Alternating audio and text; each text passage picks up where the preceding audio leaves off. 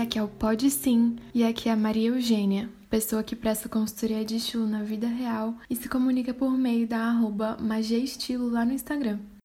Num post que eu publiquei essa semana, eu trouxe a referência de uma gestora que eu tive, a mais especial delas, na minha vida CLT. O nome dela é Tayuan Bonomo, a Tay. Lá eu escrevi o seguinte, abre aspas, faz e coloca o seu tempero.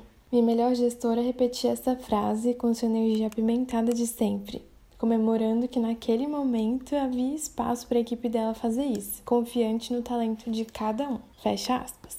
Este post é a atividade 7 do projeto Meu Estilo Tem Base, em que eu estou propondo um caminho de autosserviço para quem me acompanha conseguir perceber e aplicar o próprio estilo. Eu dividi esse projeto em atividades que ficam inclusive prontas para impressão lá naquele link do perfil, sabe?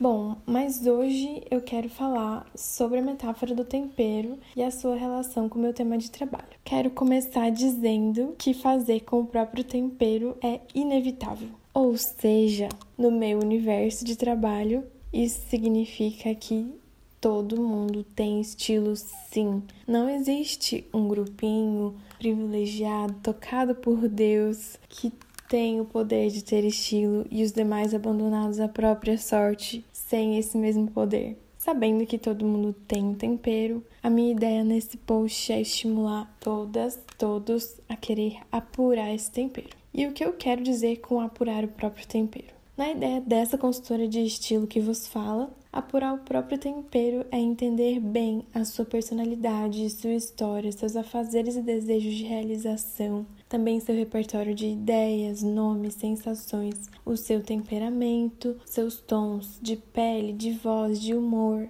e dar a essa grande mistura a capacidade de expressão, um tipo de expressão que à medida que vai à mesa, que é servida, que ganha vivência, é testada, provada, fica ainda mais verdadeira, se transforma, se multiplica, se fortalece. Quero trazer aqui o valor que eu dou na consultoria à repetição, ao teste, à prática. Porque, afinal de contas, só escrever a receita do tempero, guardar a receita no livro ou no Pinterest ou nas pastinhas salvas do Instagram não alimenta ninguém. Adquirir toda semana um tempero novo, usar uma vez e nunca mais, também não contribui para a consolidação na prática. É necessário conviver com o que se gosta ou com o que se quer melhorar, ou seja, repetir, repetir, repetir.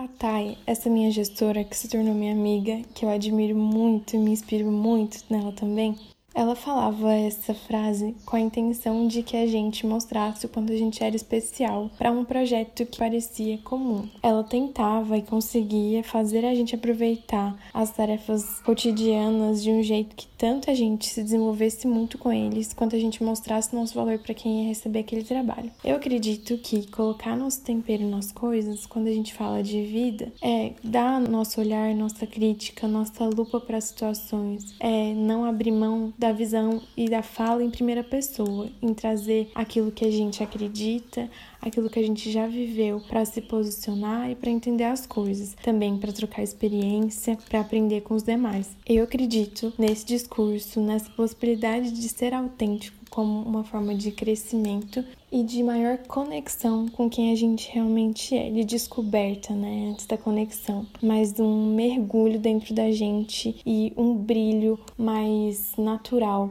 para o que a gente consegue fazer. Por hoje é só.